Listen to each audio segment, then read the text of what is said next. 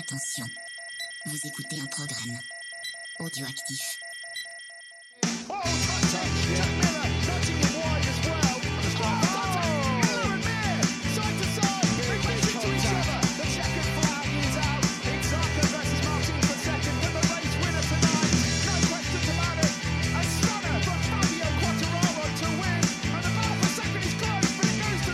Salut à toutes et à tous, on se retrouve pour un nouvel épisode de C'est qui en pôle, l'épisode 109, ça commence à faire un, un petit bout, mine de rien. Avec Olivier ce soir, comment ça va? Bonjour Cyril, bonjour à tous. Bah ça va pas mal. Un Ouais. petit peu frais, on a hâte que la, que la saison reprenne. Ouais, Ça va Évidemment. reprendre bientôt là. Pour pouvoir aussi faire de la moto pour ceux qui roulent pas l'hiver comme moi. Et Paul, comment ça va Paul? Écoute, en pleine forme, bien reposé, moi aussi, du coup. Et, euh, et moi, par contre, je, je roule l'hiver et c'est pas drôle du tout en ce moment. Ah bah ouais. Et ça va, il gèle pas, mais ouais, c'est. Ouais, t'as t'as beaucoup de trajets ou pas?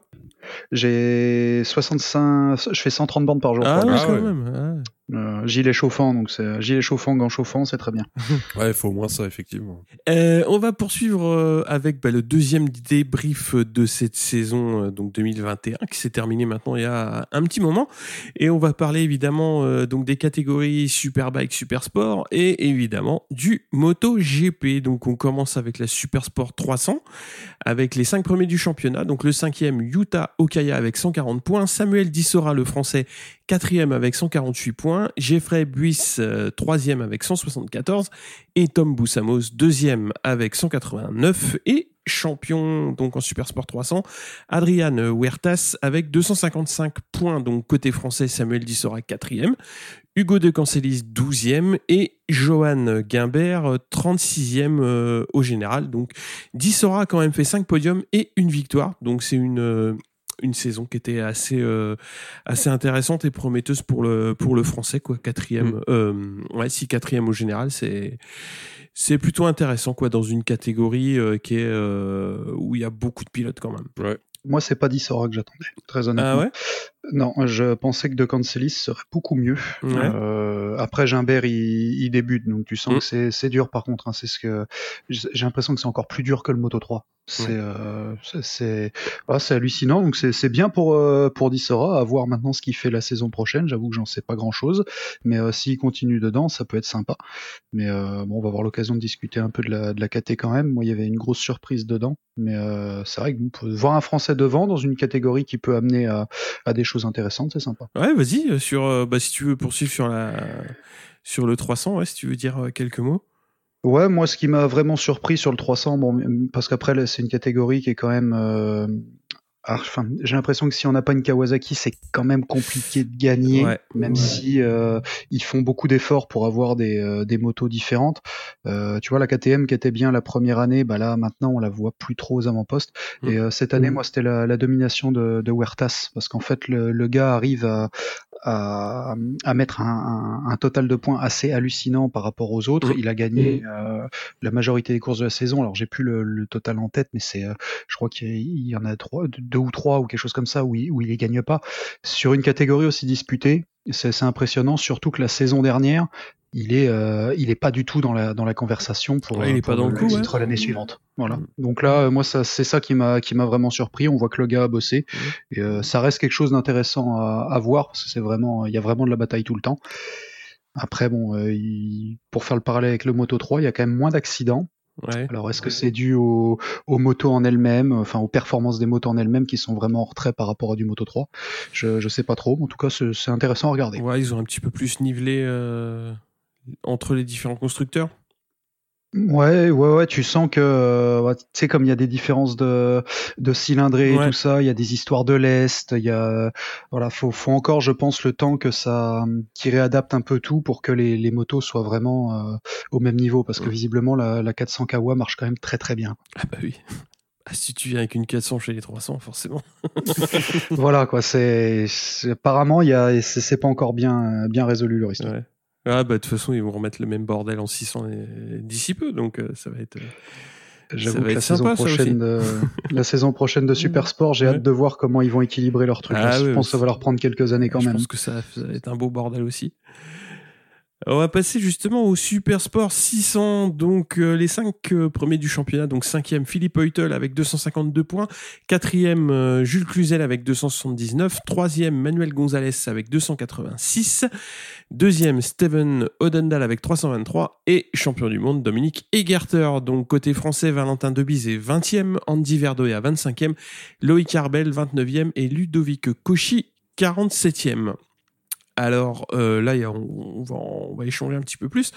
Euh, moi, j'ai trouvé quand même une grosse domination euh, des Gerter, donc Ouais. qui a été titré assez tôt dans la saison. Ah, il a quasiment 100 points de plus que le deuxième. C'est complètement, Ouais, c'est complètement hallucinant. Ouais, ouais, c'est ça en devient un peu, un peu, enfin, je dirais pas bizarre, mais c'est un peu, un peu dommage parce que ça perd, euh, enfin, la catégorie perd un petit peu d'intérêt. Et puis, bah, c'est un petit peu la coupe Yamaha, quoi. C'est-à-dire que euh, c'est, ouais, pff, ça met beaucoup de Yamaha devant. Donc, euh, ça, pour moi, ça perd un petit peu d'intérêt. Euh, je sais pas ce que tu, ce que tu veux en dire. Moi, bah, euh, ouais, c'est vrai qu'il y a beaucoup de Yamaha. Après, euh, bon, c'est des belles courses aussi. hein. Enfin, il y a Ouais. beaucoup de bagarres, euh, même si euh, c'est quasiment du monomarque. Euh, c'est pas inintéressant quand même, je trouve. On, on se marre bien pendant les cours. Euh, ça aussi, je le dis, je leur dis à chaque fois qu'on parle du super sport, mais c'est vrai que le, le niveau de réal, c'est peut-être là-dessus qu'il faut, euh, sur la côté télé, c'est peut-être là-dessus qu'ils bah, ils ont moins de moyens que le MotoGP, hein, on l'a déjà dit plein de fois. Mais euh, c'est Ouais, il y a moins de caméras. Ouais, hein. il y a moins de caméras, on a Super l'impression. Sport et Superbike, donc du coup, tu as, Ouais. des plans qui sont plus larges.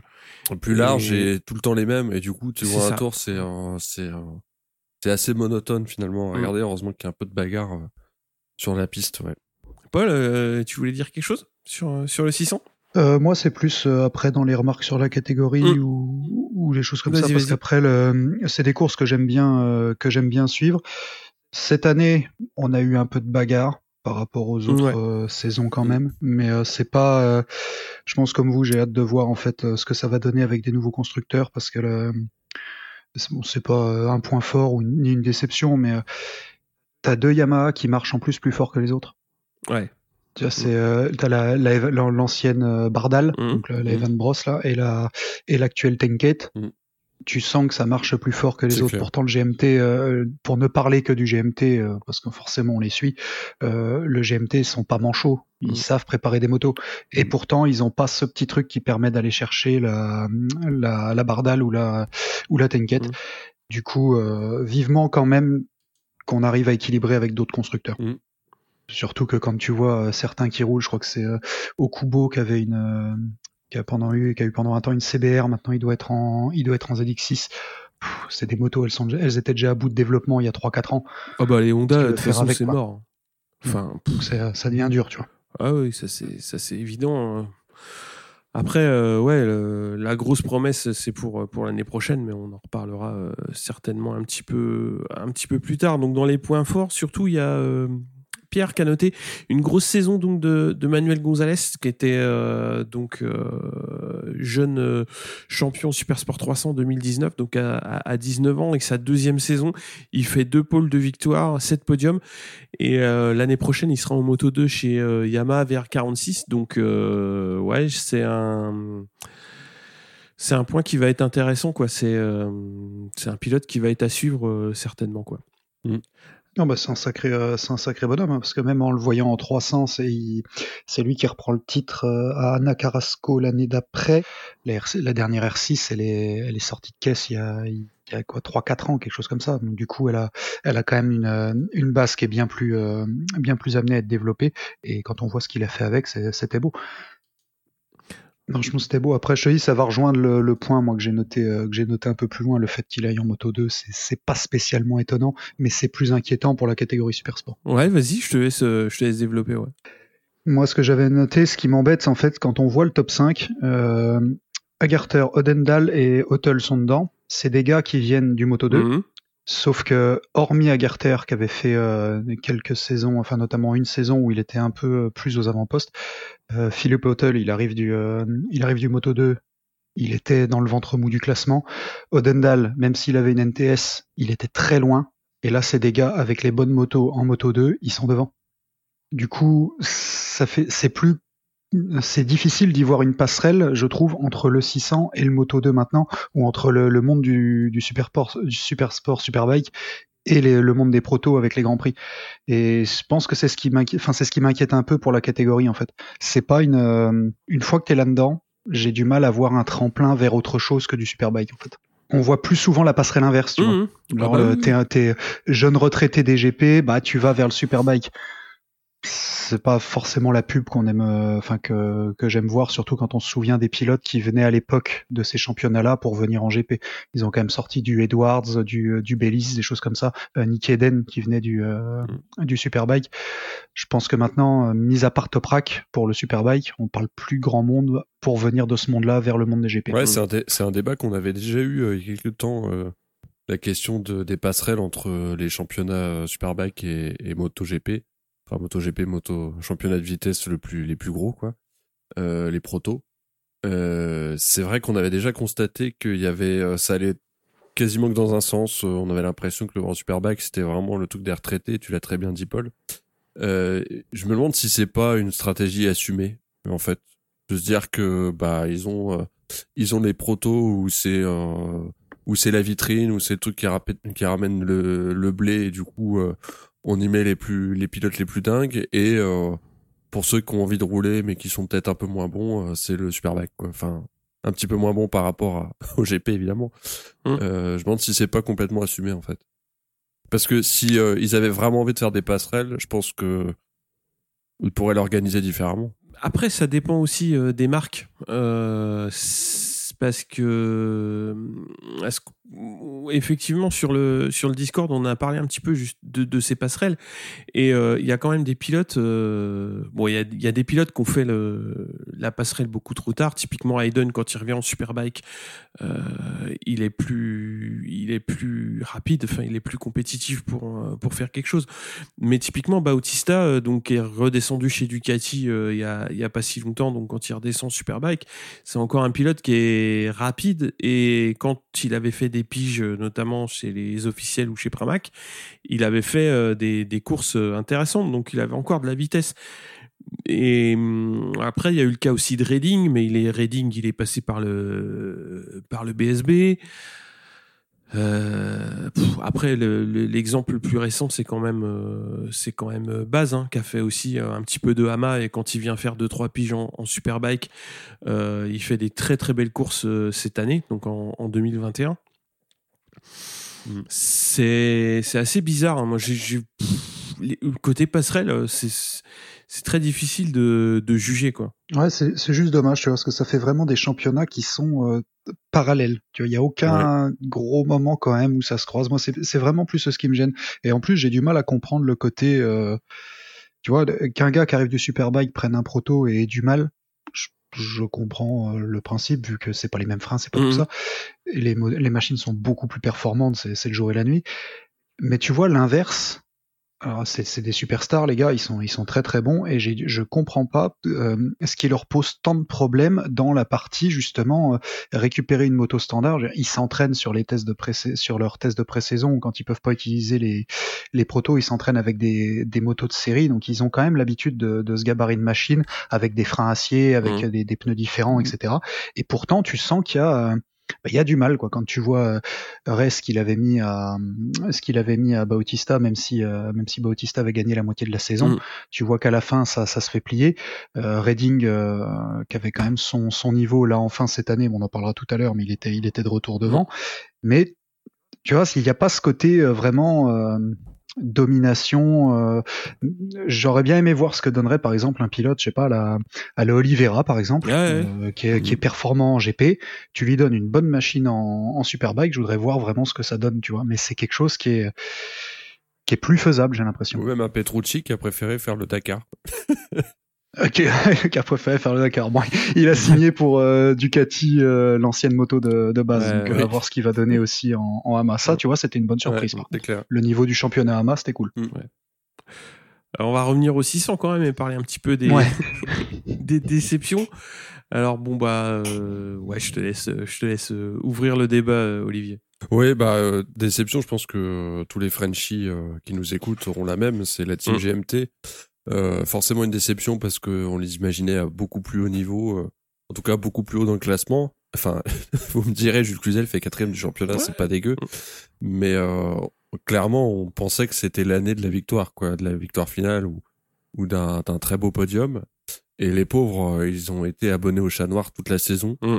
Euh, mais pour rester sur une note positive, on a vu que la toute dernière partie de saison a été très très encourageante, avec des victoires de, avec des victoires euh, à signaler quand même euh, de Jules Cluzel. Euh, donc voilà, forcément déception, mais ça doit être les les premiers à être déçus, ça doit être eux, hein, forcément. Ouais, carrément, parce que moi, la saison, elle a commencé de façon, de manière assez, assez difficile, puisque euh, moi, je pensais, euh, comme, comme beaucoup, hein, que Caricasulo, ça allait, euh, ça allait permettre de, de passer un cap, enfin, de, ouais, de faire quelque chose, quoi. Et là, ça a eu l'effet, entre guillemets, inverse, puisque Caricasulo, il a, enfin, la, greffe a pas pris du tout. Alors, j'ai pas vraiment cherché le, pourquoi du comment, mais je trouve que c'est dommage hein, parce qu'on on attendait tous beaucoup de.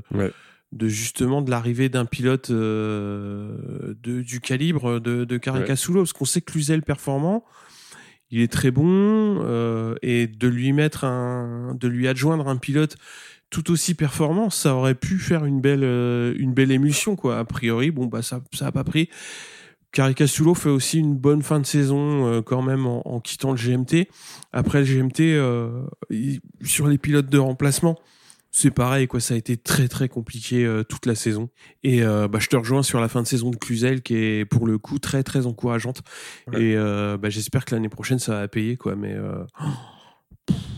enfin c'était une saison incroyable pour ça quoi. Ça devient compliqué quand tu cumules autant de, autant Ah de ouais, galères. mais tu quoi. peux pas t'en sortir. Le, le- t'imagines, le pire, c'est quand ils prennent euh, De Bise, qui vient, qui se blesse dès le, dès, le départ, alors qu'en plus il est, Ouais. euh, il est potentiellement euh, bien dans les temps. Là, ça, c'était la bonne surprise du, c'était la bonne surprise en plus, parce que le gars atomisait euh, à ce moment-là le, le championnat de France et le championnat Mm. d'Allemagne, parce qu'il faisait les deux. Il, il récupère la wildcard, il vient, il se blesse tout de suite. Ils reprennent, je ne sais plus quel pilote ils ont pris après, qui s'est blessé dans la foulée, la course d'après. Mais C'est Ouais. hallucinant d'avoir aussi peu de chance. C'est et, et quand tu vois, comme tu dis, la place de Cluzel au championnat à la fin, qu'est-ce que ça aurait donné si ça avait marché, ne serait-ce que sur une ou deux courses de plus, Ouais, c'est clair. juste pour enrayer la machine, tu vois. C'est euh, donc ouais, c'est le- bah, je pense que c'est ce qui fait signer Cluzel aussi les euh, les dernières victoires de, de la fin de Mm. saison. Donc ça ça augure des- de belles choses pour la saison prochaine. Ouais, carrément, ouais. On va voir ce que ça va, ouais, ce que ça va apporter euh, euh, sur les 600. Donc, euh, on va terminer sur ouais l'introduction de nouvelles motos l'année prochaine en super en super sport. Donc, ça va amener un plateau un petit peu plus, à mon avis, disparate au début. Donc, ça va et il va falloir assez vite homogénéiser le truc quoi donc on va voir si la Dorna arrive à bien à bien museler tout ça on va dire Je sais pas Après, trop. moi, il y a, moi, il y a une moto qui me, enfin, il y a deux motos qui me, qui me font parler dans ce, dans cette vision-là. C'est la, la Mini Panigale de mémoire, ouais Ouais. euh, qui est prise, qui a une énorme cylindrée par rapport aux Ah bah autres. oui. Ouais, c'est une mille, un hein, presque. bicylindre, on n'est pas, voilà, on, on parle pas des, voilà, on parle pas de la même catégorie. Ouais. vois. Pour moi, c'est, donc je sais pas comment ils vont faire pour adapter ça. D'ailleurs, c'est un signe. Énormément de marques ont signé pour récupérer cette moto-là. Donc il y a, il y a peut-être quelque chose euh, derrière quand même. Et euh, alors moi, c'est une époque que j'ai pas connue, mais la euh, Triomphe est pris avec la la Street Triple RS. Voilà, donc tu vois, ça va, c'est bizarre. C'est bon. Après, est-ce que ça va inciter les constructeurs à produire d'autres motos? J'en sais rien. ah mais c'est pas un roadster là euh, qu'ils amènent les gars aussi c'est une sportive quoi Oui, oui, oui. Ah bah, le- donc on, on va voir, Ouais. on va voir. Ouais, donc euh, à voir, mais euh, bon, euh, je pense que la première saison, ça va être plus une saison de test qu'autre chose. Mm. Quoi. Pff, ouais, les saisons de test ça va me faire penser au Motoi on n'est pas dans la merde Au CRT. N'empêche, ils doivent un peu galérer à, à jongler euh, dans leur règlement Ah bah, avec toutes tu, ces, tu l'as vu déjà tous quand- ces moteurs différents. Ils ont quoi Une formule euh, magique euh, en disant alors avec euh, avec dans les paramètres euh, la cylindrée, euh, le nombre de cylindres et l'architecture moteur. Après, ils multiplient tout et puis ils ont le régime max. Comment ça se passe Oh, ça va C'est- être c'est comme euh, ça, c'est franchement comme ça et qu'ils le casse-tête. hein, avec les Ducati Ouais. hein. Ouais.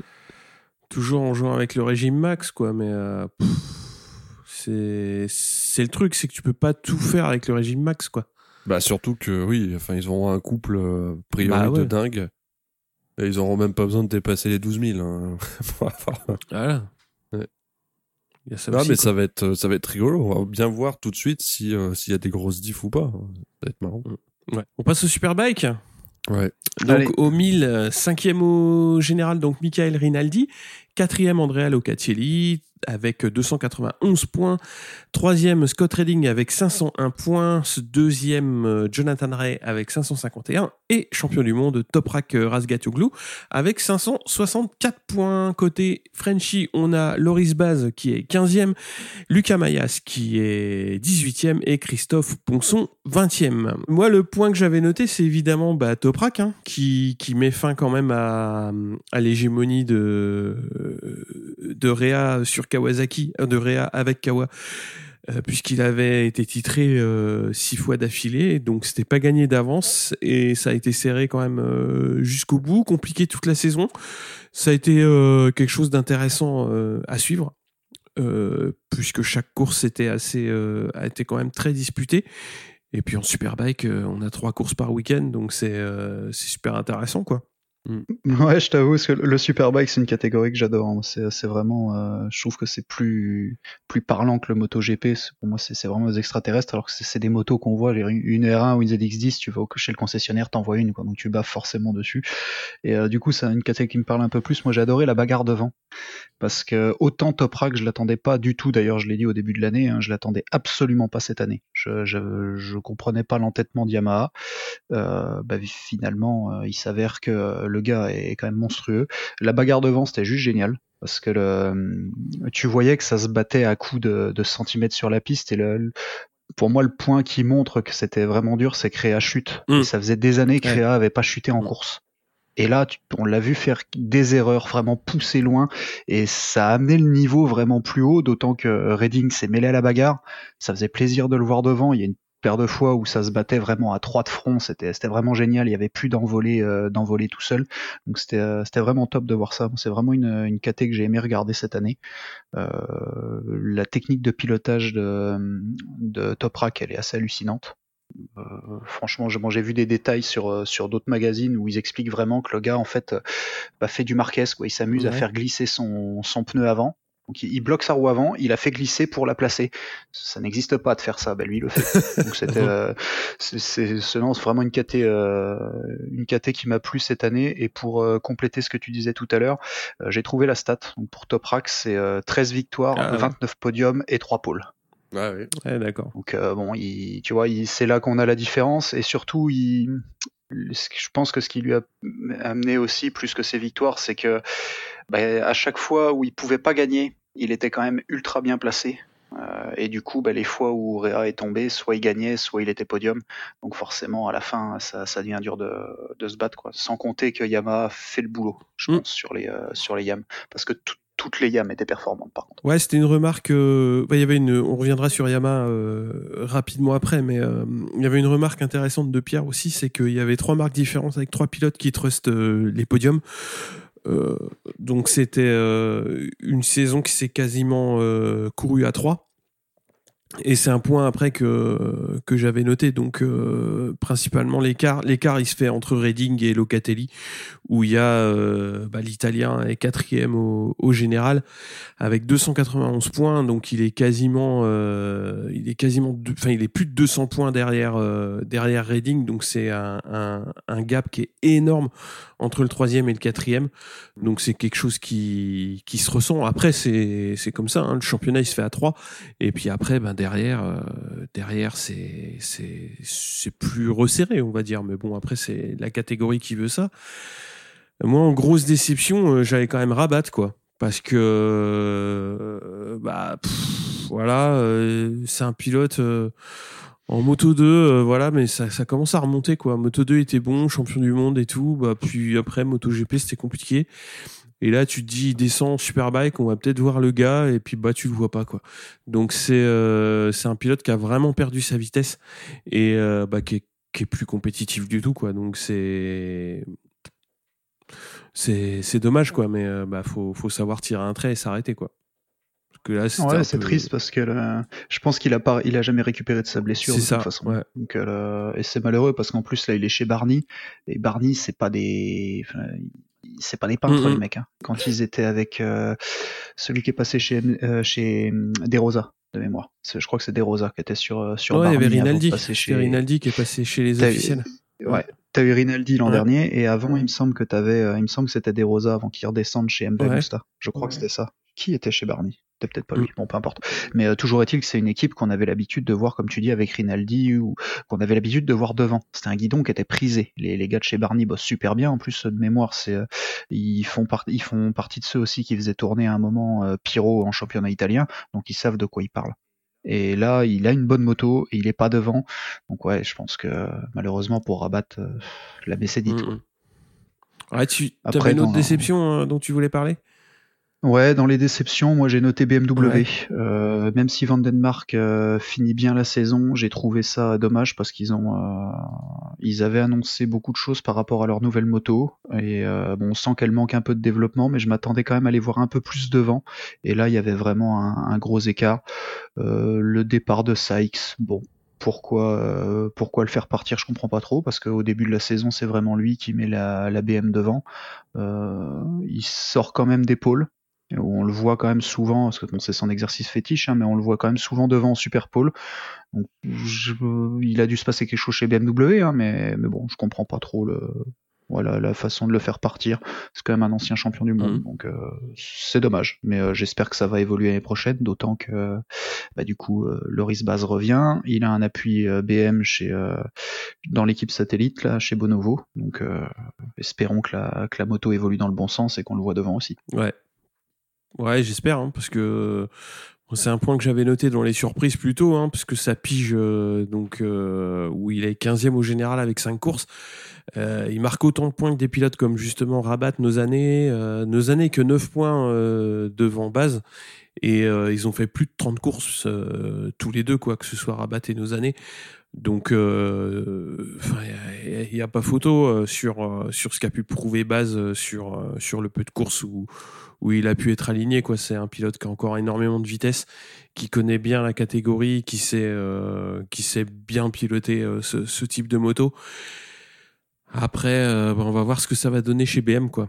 J'espère que, j'espère que ça va coller parce que. pff, ouais. Ah, qu'il nous fasse pas la même euh, que BM nous fasse pas la même salade qu'il y a eu quand il était chez LTA Mm. parce que là c'était euh, voilà c'est un mec en plus qui a l'habitude de, de galérer mine de rien et au vu de ce qu'il montre en vitesse c'est, juste euh, faut qu'il ait enfin une moto pour montrer que voilà il peut être devant on l'a vu sur ses piges donc du coup voilà moi je, je, je m'attendais à ce qu'il récupère le guidon chez chez Barney à l'origine bon au final ce sera ce sera BM Oh, Feu, hein. Ouais.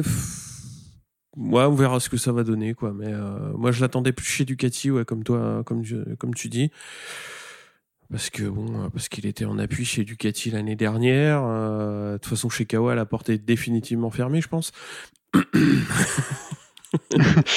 là ouais, ça risque d'être Mais tu vois, chez Yamaha, ça aurait pu le faire, quoi. Ça aurait pu être, ça aurait pu être cool.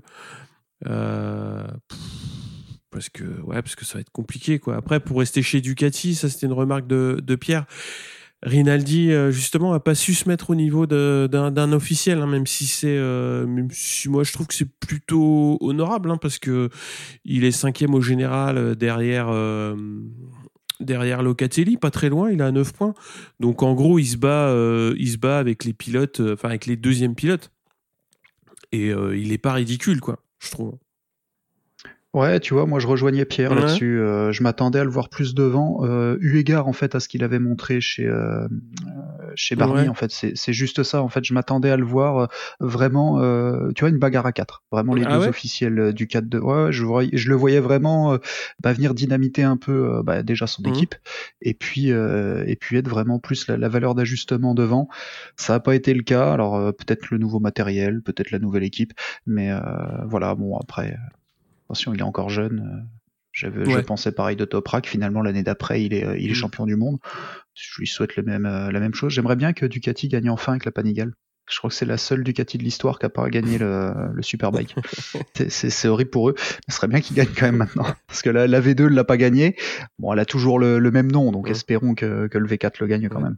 Ouais, en, surprise, euh, en dernière surprise, moi j'avais noté Locatelli, hein, qui, est, euh, le premier des autres, entre guillemets, des hors les, les trois pilotes euh, qui ont trusté les, les podiums.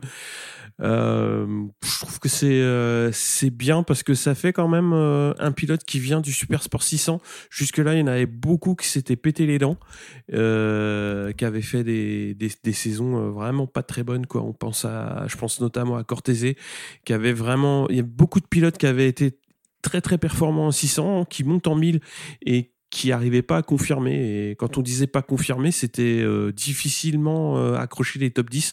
Et là, Locatelli, il a fait une belle saison. Et euh, bah, ça va être intéressant de voir quoi. Moi j'en viens, j'en venais à penser que euh, les mecs montaient parce qu'ils gagnaient avec la avec la bardale mhm. et puis euh, puis c'est tout quoi. Qu'en gros c'était la moto qui faisait gagner. Bon bah lui il a bien fait euh, il a bien fait mentir tout ça.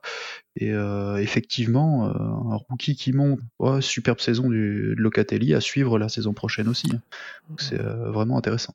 Une dernière remarque, effectivement, puisqu'il a salué euh, la saison de rookie de, de Mayas, qui a eu euh, pas mal de blessures et pas mal de, de, de pépins. Il a montré qu'il avait la vitesse quand même sur, euh, pour, pour, pour être dans la catégorie. Donc, bah, j'espère que la deuxième saison va mieux se passer avec moins de, moins de pépins. Et de toute façon on va continuer à suivre suivre ses perfs. Et puis c'est un pilote qui est, qui est super super attachant quoi. Mm il est génial ce pilote. En plus, ce qui est bien, c'est que euh, c'est un bagarreur. Bon, ah beaucoup de, de, pilotes français qui galèrent, mais il est, il est, il est monstrueux. Il est enfin en mille. Et euh, ce qui est bien, c'est que son team lui renouvelle la confiance. C'est-à-dire que même s'il a eu une sale saison, ils, ils ont non, non, pas de problème. On, signe pour l'année prochaine. Il sera là. Et voilà. Donc c'est, je sais qu'il a déjà mis sur son Instagram des, euh, des, euh, des, photos des entraînements. Il est toujours, ça y est, il, il va être au taquet. Donc ouais, vivement la saison prochaine. On va passer au MotoGP? Allez. Avec les 5 euh, premiers au championnat, avec euh, Johan Zarco, 5e avec 173 points, 4e Jack Miller avec 181 points, 3e euh, Johan Mir avec 208, Francesco Bagnaia, deuxième avec 252 points, et Fabio Quartararo, champion du monde, avec 278 points. Les différents vainqueurs durant cette saison, donc Olivera Binder, donc sur tous les deux sur KTM en ont gagné une, ainsi que Vignales et Yoré Martin. Miller en a gagné 2, Marc Marquez en a gagné 3, Bagnaia en a gagné 4 et Cartaro en a gagné 5. Le rookie de l'année, c'est le pilote Pramac Yoré Martin avec 111 points, 9e au général. Et euh, Olivier, je vais te laisser euh, démarrer puisque euh, tu as pas beaucoup parlé jusque-là. On va commencer par les points forts, bah évidemment, et évidemment de parler de Fabio Quartararo. Ça alors, on l'a mis dans les points forts et pas dans les déceptions, c'est étonnant. Étonnant. Hein. donc oui, Fabio champion du monde, une saison complètement pleine. où il a réussi à se placer quand il n'était pas sur le podium, où il a limité la casse quand il fallait limiter la casse, où il a gagné les courses quand il fallait les gagner. Euh, bah, il y a chapeau l'artiste. Hein. Chapeau l'artiste. Paul, tu veux rajouter quelque chose? Qu'est-ce que tu veux dire? Qu'est-ce que tu veux dire de plus? C'était, il nous a fait rêver cet homme-là. On va voir, de toute façon, on va, on va avoir du temps pour y revenir dans, sur tous les points avec la Yamaha, mais moi, il m'a, il m'a épaté. Il avait dit pendant l'intersaison qu'il avait bossé sur son mental, mais là, c'était, c'était, c'était clairement pas le même pilote. C'est, mm. c'est level largement au-dessus de ce qu'il a montré. Euh, même sur le mouillé, même sur le mouillé. Il, voilà, il a, il a montré qu'il avait évolué quand il fallait aller chercher les points, même s'il pouvait pas attraper la victoire, il prenait les gros points. Il a bien travaillé quand il fallait euh, dépasser. Moi, c'est ce qui, mm. ce qui m'avait choqué cette année. Voilà, le, il y a plus cette hésitation. Il faut dépasser. Je suis le patron, c'est moi, je passe. Alors des fois ça touche un peu le carénage, etc. Mais c'était euh, agressif sans trop l'être. Euh, il reste plus propre que Johan Mir. Hein, de toute façon. c'est pas, pas difficile hein, d'être plus propre que Mir. C'est ça. Mais ouais, c'est ça. Complètement d'accord. Non, euh, c'est un super champion en plus. Même même de le voir à la, dans son attitude, euh, la façon dont il a de, s'exprimer, de le voir à la télé maintenant sur des médias un peu plus euh, généralistes, c'est euh, génial. C'est un, un, beau champion, c'est un bel ambassadeur pour le pays. En plus que ça reste le premier quand même. Donc mm. c'est génial, génial. Mm. Ouais, c'est une saison. euh, ouais, tu disais pleine, euh, c'est c'est à peu près ça. hein. Il a largement dominé le début de saison.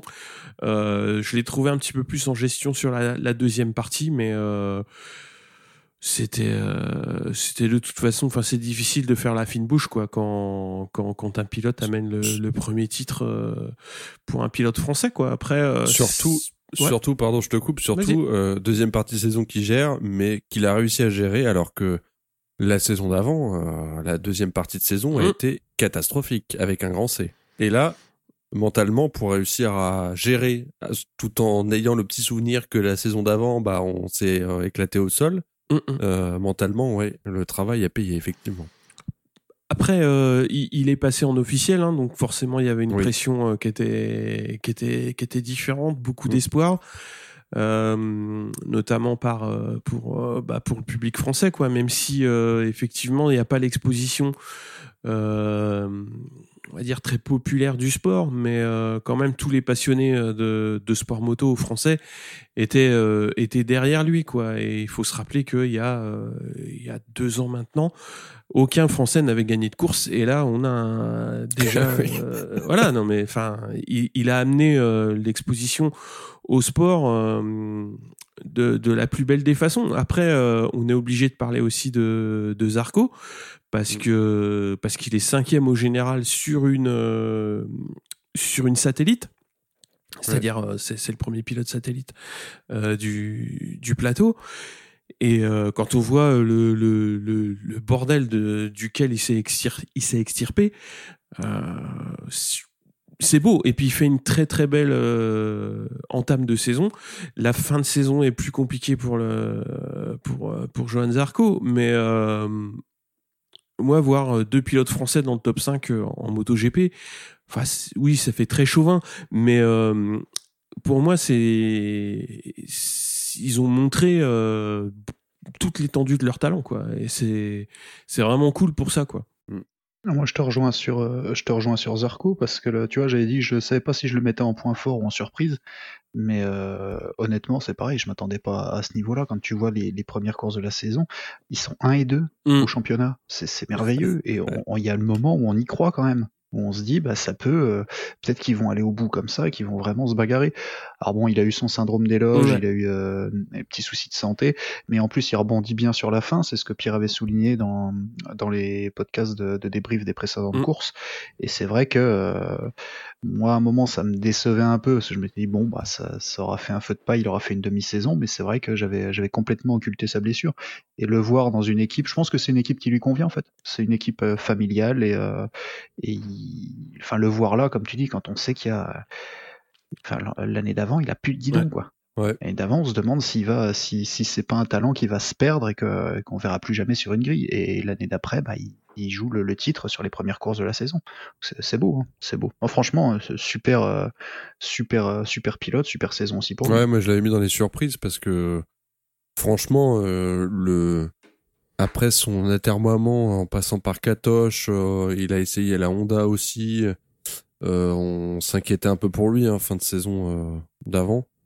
Euh, et là, euh, pff, ouais, enfin, c'est c'est quasiment des victoires. Enfin, il a toujours pas gagné le pauvre, mais mais Ouais, franchement revenir à ce niveau-là, euh, pour lui hein. Ouais. Mais revenir à ce niveau-là, euh, après euh, euh, être passé par par par tous les états, tous ces états, il n'y a pas beaucoup de pilotes qui sont capables, et il n'y a pas beaucoup de sportifs au sens Mm. large qui sont capables de faire ça. Ouais, ouais, c'est assez historique en soi, quoi. Enfin, et, et, et notable, ouais. Moi, je on voulais est parti dans tous les sens. non, non, non, non, on n'est pas parti dans tous les sens, c'est très bien. Euh, je voulais parler aussi de Bagnaia, hein, qui fait quand même une, une exceptionnelle fin de saison et très très performant sur euh, sur euh, pour sa première année chez chez les officiels. Euh, S'il est à ce niveau-là sur une saison pleine, ça peut faire euh, très très mal, mais euh, bah, la fin de saison de toute l'équipe Ducati a été costaud, hein, puisque Miller a, chuté quand même un petit peu moins. Ouais, non, bah Miller, il a les défauts de ses qualités, quoi. C'est un pilote qui est très engagé et donc, bah, quand tout roule, bah, il en gagne de suite. Et puis, bah, le reste du temps, euh, c'est c'est plus irrégulier, quoi. Mais euh, il est quand même quatrième au général. Ducati fait quand même euh, 2, 4, 5. Euh, c'est il y a pas beaucoup de il y a pas beaucoup d'écuries euh, qui ont réussi à faire ça par le passé, quoi. Après, Ouais, il y a oui, eu. non mais Ducati euh, domine largement le championnat au sens large du terme. C'est Hum, hum. complètement dingue. Ouais. Et euh, Bastianini en fin de saison qui nous sort des courses euh, Ah mais- dont ne sait où. dont ne sait où. Ouais. Euh, ouais, moi, enfin Ducati, je l'avais mis dans les points forts évidemment, Mm. au sens euh, large, Bagnaia évidemment. Mais ouais, Ducati, ils doivent être vraiment vert de rage de pas avoir la victoire finale de- au championnat pilote parce que et c'est là aussi où on peut revenir à la performance de Quartararo du coup Oui. parce qu'il arrive à gagner avec une moto qui est pas la meilleure moto du plateau. Et euh, mais ouais, Ducati, euh, c'est vivement l'année prochaine. Franchement, là, on, on va se régaler quoi. Ouais, ils me font peur pour les. Je t'ai t'as vu les engins, toi? Ouais. Ah là, il n'y a, pas d'histoire, parce que si, euh, si Yamaha, bon, on, le fera- on nous en parlera sûrement dans, la, dans, le, pré- dans le prélude de la, de la Ouais. prochaine saison, mais si Yamaha bosse pas cet hiver, euh, ça risque d'être Ah long. ouais, hein. c'est clair. Ça risque d'être long. Parce que là, le, oh, la, la- la qualité de, de Bagnaia, bah, c'est. euh, Pierre en, en parle, en a parlé aussi un peu plus loin, mais euh, là, le, l'équipe Ducati, le, le, gars qu'ils ont signé, Mm. Ouais. ah oui, euh, chapeau là, ça, ça fait. En plus, c'est, c'est deux, pilotes vraiment jeunes qui sont devant, donc ça nous augure une sacrée, euh, une sacrée période de moto à venir quoi pour les prochaines années. Ouais. Donc ça va être, ça va être quelque chose, je pense. Ouais, c'est un petit peu aussi ce que bah, je, je vais pousser avec la remarque qu'avait qu'avait noté Pierre. hein. C'est le niveau des rookies euh, au, Mhm. au global, avec notamment euh, clair. Martin Marini et Bastianini. Euh, c'est quand même des, des rookies, euh, entre guillemets, très bonne pioche.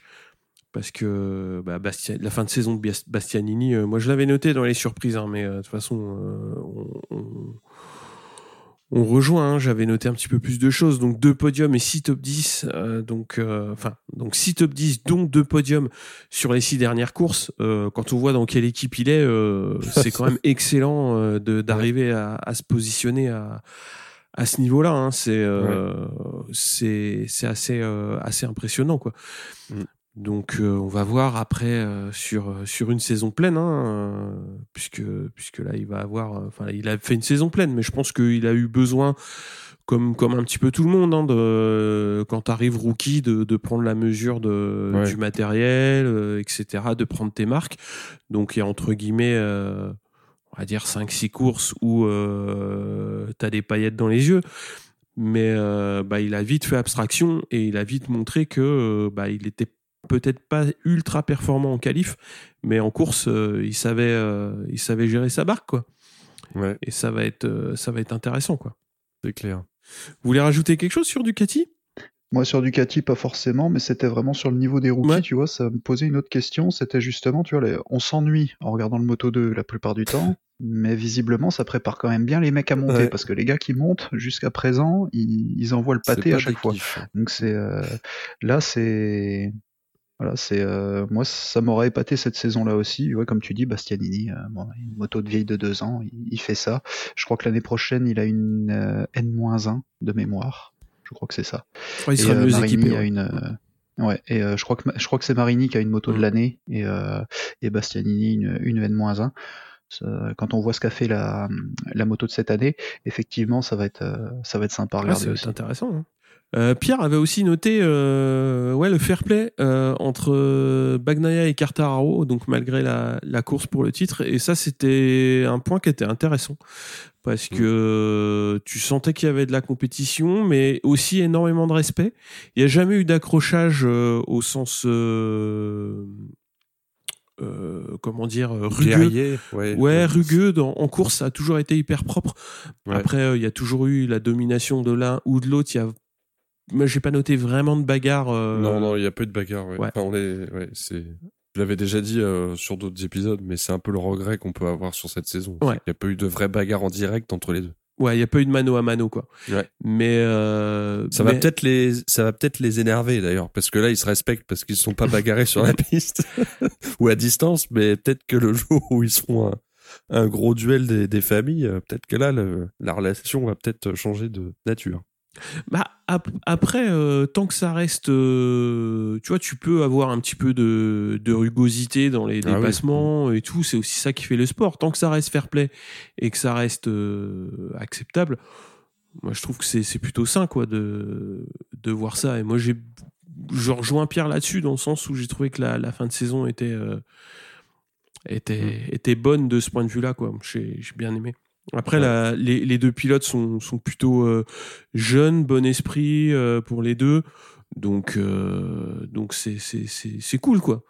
Ouais. Tu vois, typiquement, c'est quand t'avais Marquez 1 et Dovi 2, c'est pas toujours. Tu sentais qu'il y avait du respect, mais pas nécessairement de la franche camaraderie. Là, j'ai pas non plus. Euh, enfin, tu vas pas aller jusqu'à la camaraderie entre entre Bagnaia et Cartaro, mais c'était un peu plus chaleureux, j'ai trouvé. Ouais. C'était euh, après, voilà. Il y a aussi un petit peu d'affichage, mais mais voilà, enfin c'était c'était quand même assez euh, assez mm. sympa quoi. Après Pierre a aussi noté évidemment le retour de Dovi, ça c'était plus pour le voir rouler que que pour euh, que pour les perfs.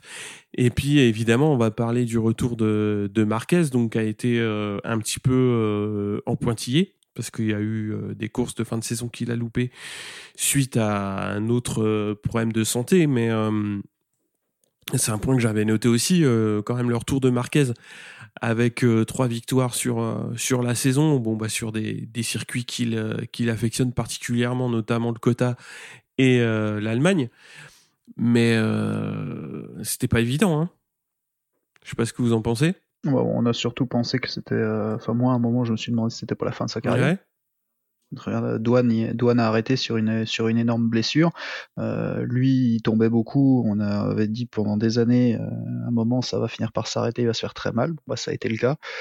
Euh, bon, il en gagne quand même un sur des circuits qui tournent, euh, qui tournent à droite, donc ça faisait plaisir. Bon, mais tu vois, la, la peur qu'on a eue encore euh, quand il, il s'est reblessé mmh. derrière, etc.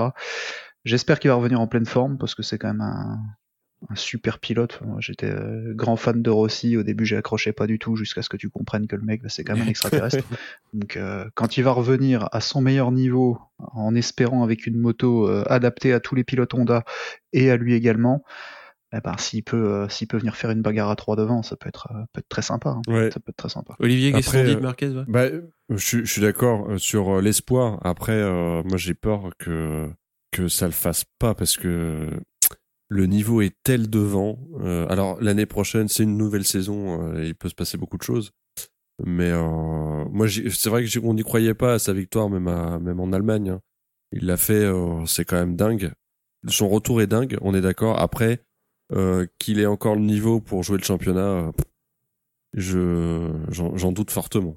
Oh la vache. Pourtant, non, ça me fait mal de le dire parce que je suis un grand fan de Marquez, mais Ouais, ça m'étonne de toi. L'avenir nous le dira. Peut-être qu'il peut, peut-être qu'il peut euh, encore euh, faire un Phoenix à la Zarco, mais euh, dix fois plus.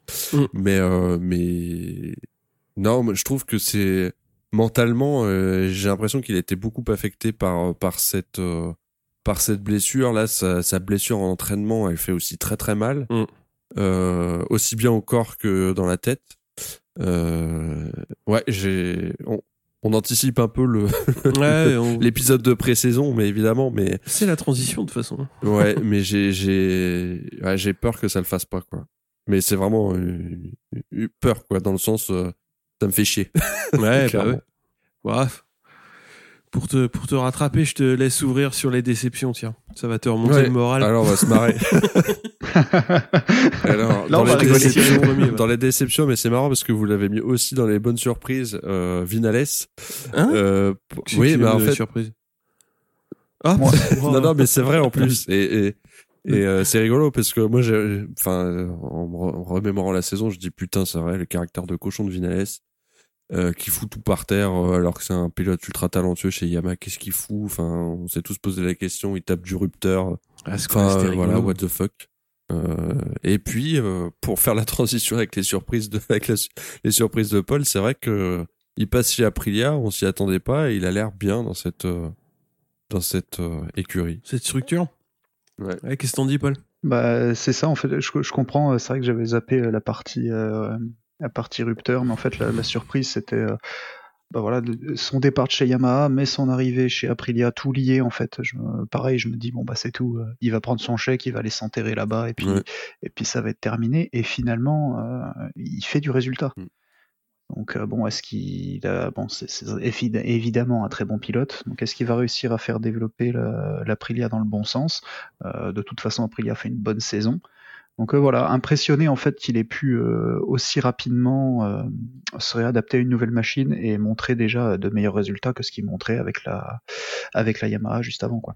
Ah, tu le trouves meilleur sur euh, l'italienne que sur la japonaise? Bah, c'est-à-dire qu'entre finir dernier Ah ouais, et puis vrai, finir dans le top oublié 10, dernier, ouais. évident. C'est vrai qu'il a fait de la merde. je, je suis désolé.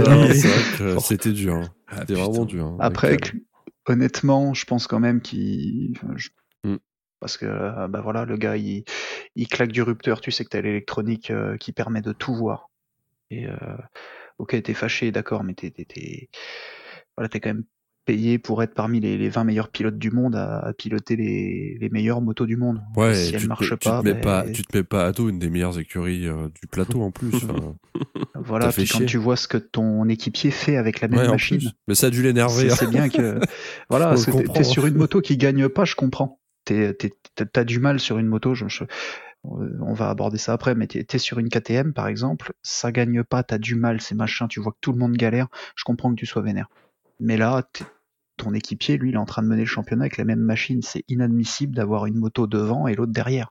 Enfin, le- euh, une moto première et l'autre dernière. C'est marrant, moi je, pensais, j'aurais pensé exactement l'inverse. C'est-à-dire que euh, t'es pas vénère parce que tu vois que tous les autres galèrent comme toi, que, comme chez KTM, mais par contre t'es vénère que le petit rookie entre guillemets qui arrive, euh, il gagne des courses et que toi tu arrives toujours pas.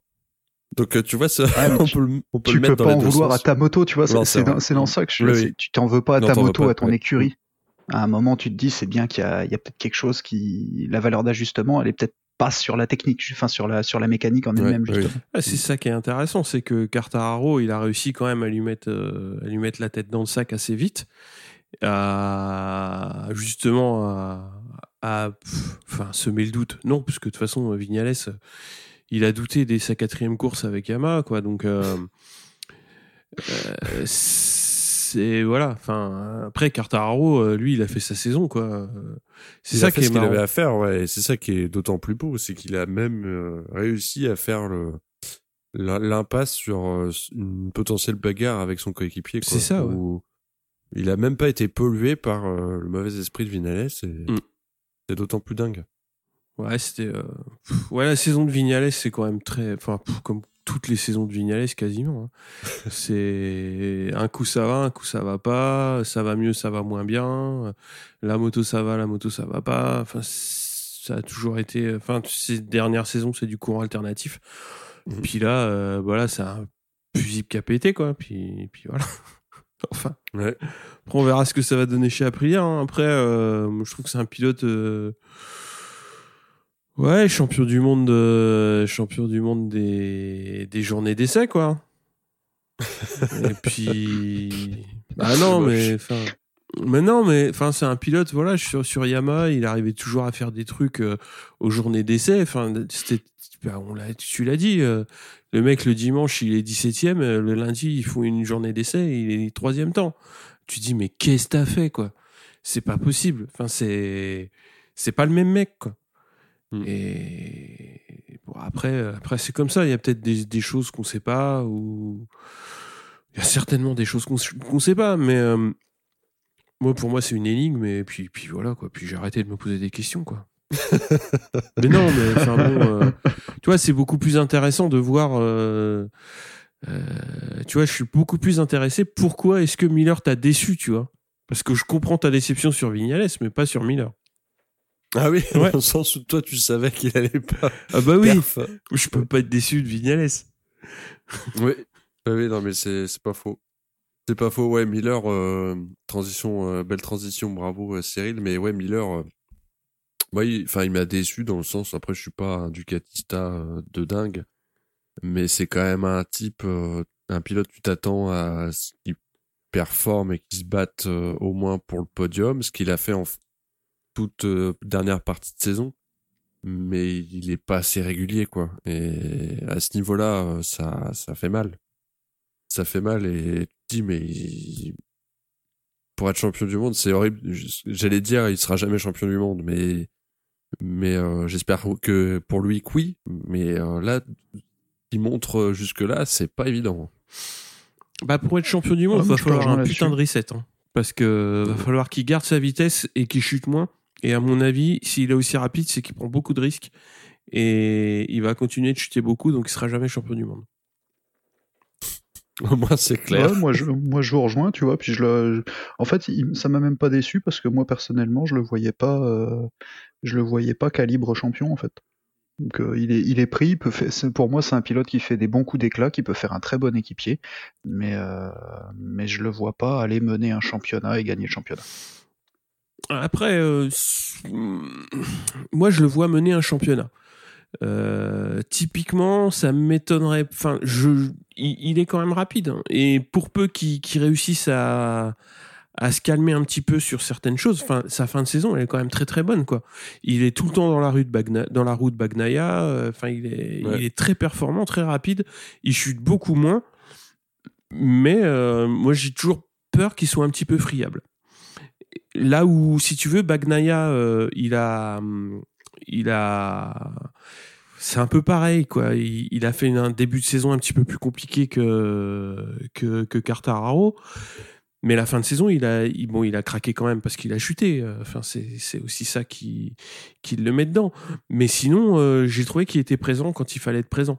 Et euh, Miller, mais ça m'empêche pas d'aimer beaucoup son style, quoi. Ouais. Mm. Ah oui, j'adore aussi. hein. J'adore aussi. Je te rejoins complètement sur ce que tu dis. Euh, tous les deux d'ailleurs, je rejoins tous les deux dessus. Mais je, tu vois, à l'inverse de certains pilotes que je pense que, qui je pense peuvent évoluer, je pense que Miller, ça fait trop longtemps maintenant qu'il est là pour aller récupérer ce petit gap par rapport à la génération qui monte, à comparer avec euh, ceux qu'on voit déjà, hein, Bagnaia, Mm. Quarta qui sont Ouais. devant, euh, Martin qui arrive. euh, pour enchaîner et vers KTM, mais euh, Oliveira, ba- voilà, Bastianini qui, a- qui va récupérer une bonne machine, euh, Oliveira Binder qui, euh, s'ils ont une machine qui est enfin au niveau de, au niveau de ses pilotes, euh, peuvent aussi aller, euh, aller jouer devant. Tu vois, ça, ça commence à faire du monde en concurrence. Donc, euh, bon, éventuellement un retour de Marquez. euh, euh, si Suzuki remet, les- remet des chevaux dans la moto et, et trouve un pilote qui tombe Mhm. moins, euh, ça peut aussi faire des, des mecs devant. Et ça, je pense que euh, Miller aura du mal à aller se hisser au-dessus de toute cette meute-là, en fait. Ça, ça reste pour moi un, un, un très bon équipier, un gars capable de gagner des courses, capable effectivement de d'appuyer son, son équipier. Mais aller gagner sur l'ensemble de la saison, je pense pas. C'est fou qu'on l'ait vu aussi vite, ce que tu dis, et je trouve qu'il est très juste. Le fait que ça soit un bon coéquipier, c'est ouf qu'on l'ait vu aussi vite cette saison avec Ducat, quoi. Enfin, je trouve, euh, enfin, quand tu vois euh, euh, Bagnaia arriver, euh, tu te dis c'est quand même Miller qui va être le taulier, quoi. Et en fait, non. Merde. C'est là que tu vrai. vois la différence aussi de, de fonctionnement d'un Miller et d'un Vignales. C'est-à-dire que Miller, il fait un début de saison moyen dans le sens où euh, bon, il gagne deux courses, mais il va beaucoup chuter. Et au bout d'un moment, il a tout de suite compris que euh, sa fin de saison, elle va être dédiée à aider Bagnaia pour le titre. Alors que Vignales, il est exactement dans la même position et lui, il se met dans une optique totalement différente. Euh. Enfin, euh, et, et- et Miller, pour moi, euh, ça va être le révélateur. Il va être maintenant.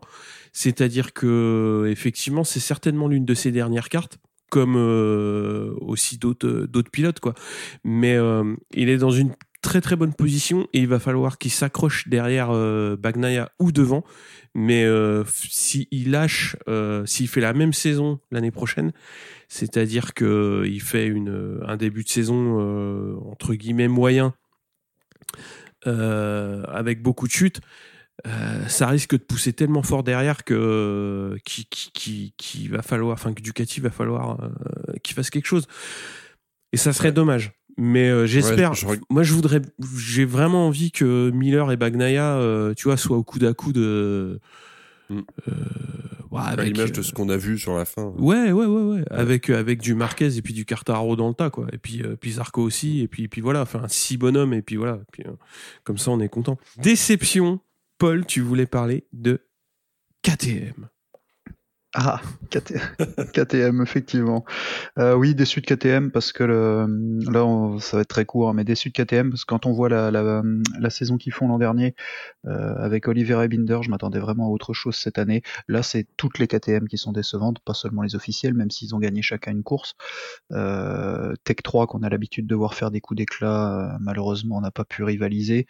En plus, l'annonce du, du, licenciement de Petrucci et Lequena qui arrive avant une juste avant une course. Enfin, c'est niveau, ah, c'est du KTM, hein. gestion de Ouais, voilà, niveau gestion d'équipe, c'est, c'est, vous apprenez jamais rien, les mecs, c'est hallucinant, quoi. C'est. Prenez des cours de management, bordel. voilà, je suis en plein dedans, t'as raison. non, mais sans déconner, tu vois, c'est ce qu'on, ce qu'on avait, on l'avait dit de façon au moment de la, du week-end de course, mais c'est, ça ne se fait pas. Et donc, du coup, vraiment déçu. Euh, maintenant, hâte de voir ce que ça va donner, parce que pour le coup, euh, euh, alors les je connaissais moins, mais les, trois pilotes, euh, les trois autres pilotes j'aimais bien et j'aime beaucoup les, styles d'Olivera et Binder, donc j'espère les revoir mm. devant. C'est juste ça. Ouais, pour pour euh, pour compléter sur KTM, moi j'avais noté quand même un début de saison mauvais pour tout le monde. Alors ça surprend un poil pour les officiels avant l'été, donc Binder va terminer la saison quand même en attrapant des top 10, mais pas Olivera et c'est là où j'ai je suis un petit peu déçu parce que Olivera, j'avais j'avais vraiment envie de le voir, euh, de le voir mieux. Et là, c'est dommage hein, parce que sur la fin de saison, on le voit vraiment pas. Bon, après, euh, il a une mauvaise chute et et ça a été compliqué de se remettre, de se remettre dans le bain, quoi. Mais euh, mais ouais, enfin. Après, c'est ce que j'avais dit aussi en début de saison, c'est-à-dire que c'était la première saison de KTM euh, sans développement euh, au fil de la saison, donc c'est très très compliqué. C'est quelque chose de neuf, bah voilà, ça a été ça a été difficile quoi. Ils font quand même euh, ils font quand même des, des belles choses. Hein. Binder il est sixième au général, donc mm. c'est pas c'est pas une catastrophe non plus, mais euh, c'est pas top. Enfin Non, mais tu. qui est bien, mais pas top. non, c'est pas bien. C'est non, mais je dirais pas que c'est bien, quoi, parce que la saison, euh, mine de rien, euh, je pense qu'elle a été longue, notamment chez Tech 3. Euh, et ça reste, ça a été très compliqué quasiment toute l'année pour pour l'écurie française, parce que Petrucci, je pense que tout le monde l'aime hein, sur sur sur le plateau. C'est un mec qui est adorable, mais c'est difficile à mon avis de s'aligner tous les week-ends en se disant putain entre 15 et 20, on va faire quoi, quoi. Et c'est compliqué. C'est compliqué. Mais bon, enfin voilà quoi. Enfin, KTM, euh, bon, c'est aussi euh, l'un des derniers arrivés dans la, dans la catégorie. Ils ont des jeunes pilotes. Ils doivent, euh, ils doivent avancer. On verra quoi. Après, il faut qu'ils apprennent à bosser sans concession pour, pour, bah, pour avancer aussi. Hein.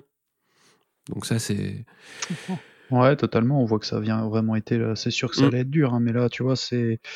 Ouais, comme, comme tu as dit, hein, c'est pas catastrophique, effectivement, Winter 6, euh, voilà, mais c'est juste que, vu ce qu'ils avaient montré la saison d'avant, forcément, on attendait plus. C'est euh, pour ça, tu vois, on s'attendait pas à, un tel revirement. La saison 2020, pour moi, elle est tellement particulière sur tellement de points, notamment euh, l'absence de Marquez, le fait que ça court deux fois de suite sur chaque circuit. Mm. Et d'ailleurs, c'est, je crois que c'est sur les deuxièmes courses des des euh, des, des des courses des circuits courses, des courses les deuxièmes courses où il y en avait double doublette que KTM performe en 2020 ouais. c'est ça c'était ça ouais. Mm.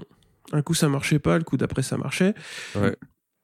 après euh, là où ils ont fait une à mon avis une bonne une bonne op c'est de récupérer un, un, pilote comme Pedrosa ça doit beaucoup les aider mais euh, faut qu'il. Bah, après, ça, c'est pareil, on empiète sur 2022, mais euh, la doublette qui va arriver chez, chez Tech 3, à mon avis, ça va, être, euh, ça va être quelque chose. Après, ça va être à eux de les mettre dans des bonnes conditions, ce qui est de toute façon jamais évident euh, quand on parle de l'écurie autrichienne. mais ils seront dans de meilleures dispositions, à mon avis puis on peut compter sur Fernandez pour bien se préparer la saison et puis euh, mettre une bonne ambiance tout de suite. Bah, direct. Attends, le mec il arrive chez KTM, direct, bim, deux trois taquets, deux trois coups de casque. Je vais te montrer qui c'est le patron quoi. Non mais c'est ce qu'il faut, c'est ce qu'il faut. Hein. il va, il va prendre aussi deux trois canettes de Red Bull dans la gueule, ça. ça va le calmer. Alors, on va faire un- une grosse, grosse, grosse parenthèse Honda. Et euh, je te laisse démarrer, Paul, sur Paul. Oh, moi, je suis, je, je suis tellement, je m'y attendais Ouais, tellement bah cette oui. saison. Ah, je- quand il l'a annoncé au début de saison, j'y ai vraiment cru. hein. Donc, il jouait Ouais. le titre cette saison. Mais va-t'en de là. C'est d'une tristesse. Mais comment on peut dire ça? Mais pourquoi pas Voilà, non. euh, Oui, voilà, oui, si on veut, pourquoi pas. Euh, non, franchement, euh, déçu parce que bon, il l'a annoncé, voilà, c'est tout. Mais surtout déçu du, bah, de ce qu'il a montré. Alors, ok, il fait un podium. Ça, c'était la surprise. C'est peut-être même le top du top de la surprise de l'année. Mais, mais voilà, ouais, déçu parce que je m'attendais quand même à autre chose. Euh, alors c'était pas du Lorenzo, mais euh, pas loin. Et, euh, et ouais, puis malheureusement pour Honda, hein, le deuxième Marquez cette fois-ci il fait pas autant de coups d'éclat que la semaine fin que l'an dernier. Ouais. Et, et Nakagami, bah ça a été compliqué pour lui aussi malheureusement. Ouais. Donc euh, voilà, la déception de, de l'ensemble de la saison. Il paraît que la prochaine moto est vraiment différente vers l'année prochaine. Ah ouais? Qu'est-ce que tu veux dire de toute façon euh, C'est Honda, hein, c'est s'ils ont pas Marquez, de toute façon, euh, ils ont fait, ils ont développé pendant des années la moto pour lui. Euh, ça s'est encore vu cette année. Espérons qu'ils aient fait plus maintenant. Euh, je dis Paul Espargaro. de toute façon, chaque fois qu'il tombe, c'est la faute de Mm. quelqu'un d'autre. Quand ça va pas, c'est la faute de quelqu'un d'autre. À un moment, voilà quoi, c'est c'est- le roi pour euh, pour mettre des tirs un peu à tout le monde sur euh, sur les réseaux Ah, sociaux. bah mais dès ouais. qu'il est sur la piste, c'est pas c'est pas quelqu'un que j'apprécie. Il est de la même famille que Vinales, en fait. Alors, on- ce serait bien qu'il soit coéquipier, dis donc. Ouais, Mais il finit derrière Vinales au championnat, quand même, hein, Espargaro. C'est une, ça peut compter comme une performance cette année.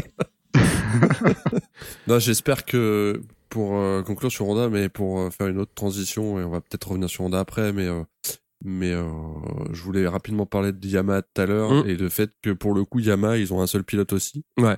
Euh, il y a un gros enjeu là, parce que euh, Quarta est bon avec la Yam, mais s'il y a personne derrière pour prendre la, le relais au cas où, ils vont se retrouver dans la même situation qu'Honda aujourd'hui, et il va falloir qu'ils soient vigilants euh, là-dessus. Ah bah, de toute façon, voilà, Cartararo, c'est c'est le tapis qui cache la poussière. Hein. Enfin, faut pas se leurrer non plus, quoi. Enfin, quand tu regardes, euh, Vignales a rien fait de la saison, Morbidelli s'est blessé et il est toujours pas. Enfin, euh, quand il est revenu en fin de saison dans l'équipe officielle, il a pas été euh, vraiment. Enfin, il a, pour moi, il a pas été au niveau. Et puis après, quand tu regardes ce qui s'est passé chez au SRT, enfin, c'est du sketch quoi. C'est, enfin, c'est du sketch non, parce que Rossi, euh, enfin, c'est là où je comprends pas. euh, il y a- plein de choses que je comprends pas, mais euh, enfin, enfin, Rossi cette année, c'était bon, c'était la dernière année, ok, mais c'était catastrophique, catastrophique. Après. Crutchlow, on a vu tout le monde sur une yam. putain, c'était. Putain, c'était le pompon, quoi. Tu, le mec, il, faisait un tour le jeudi et celui qui attrapait le pompon, il allait au SRT, quoi. C'est, tu peux pas fonctionner comme ça. Tu ne peux pas fonctionner comme ça. Enfin bon, après, ils ont compris qu'ils avaient pas de réservoir de pilote, que quand t'as pas de réservoir de pilote, bah, tu fais de la merde. Et euh, quand t'as euh, un pilote, euh, ok, ils avaient Cartararo, mais quand t'as un pilote qui a 41 ans, quand t'as un autre qui est en train de te péter dans les doigts, qui te pète un fusible euh, en cours de saison, et que t'as que quatre motos à faire rouler, et que t'as personne derrière, et ben voilà, bah tu passes pour un charlot, et ils sont passés pour des charlots euh, sur les Et motos deux- 2, 3, 4, quoi.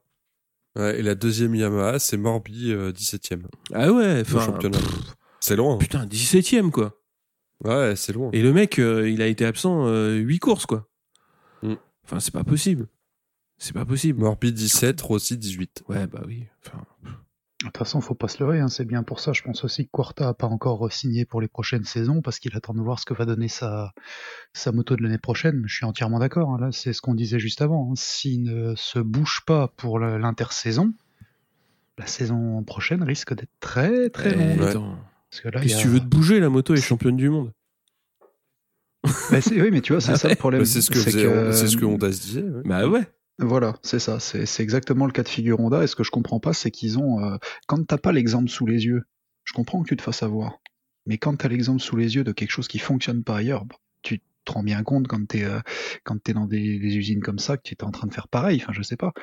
Là, euh, l'armée rouge en face, eux, ils blaguent pas quoi. Il, il y aura huit motos la saison prochaine. Ils ont bossé, ils continuent de bosser parce que le- parce que euh, c'est toujours Ducati qui amène les, les, les principales innovations.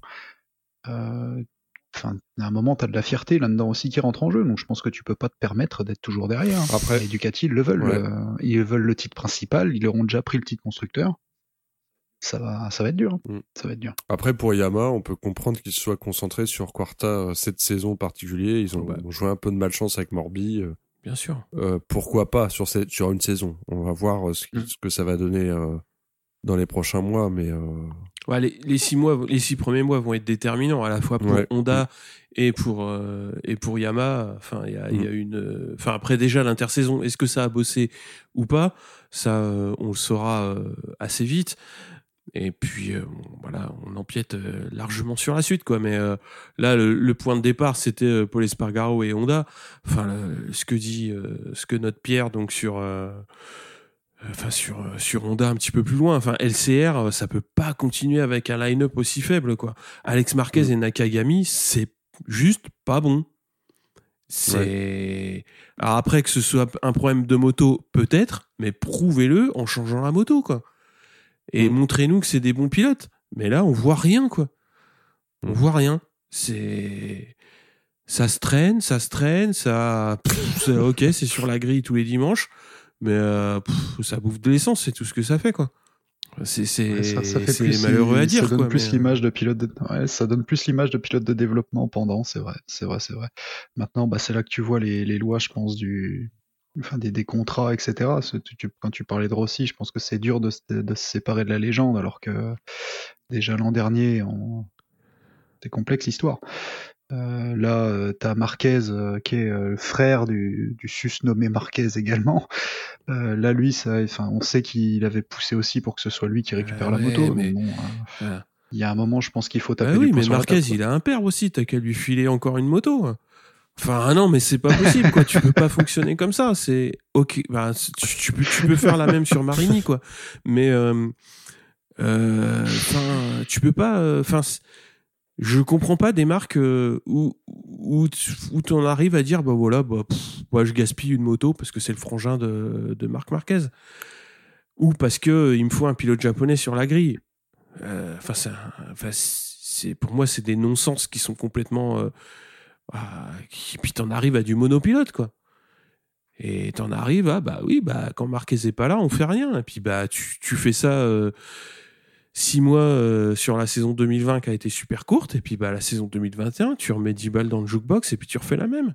Tu vas chercher un Paul Espargaro qui va te dire euh, ouais Kikito t'inquiète pas je vais te montrer et puis bah rien ne se passe.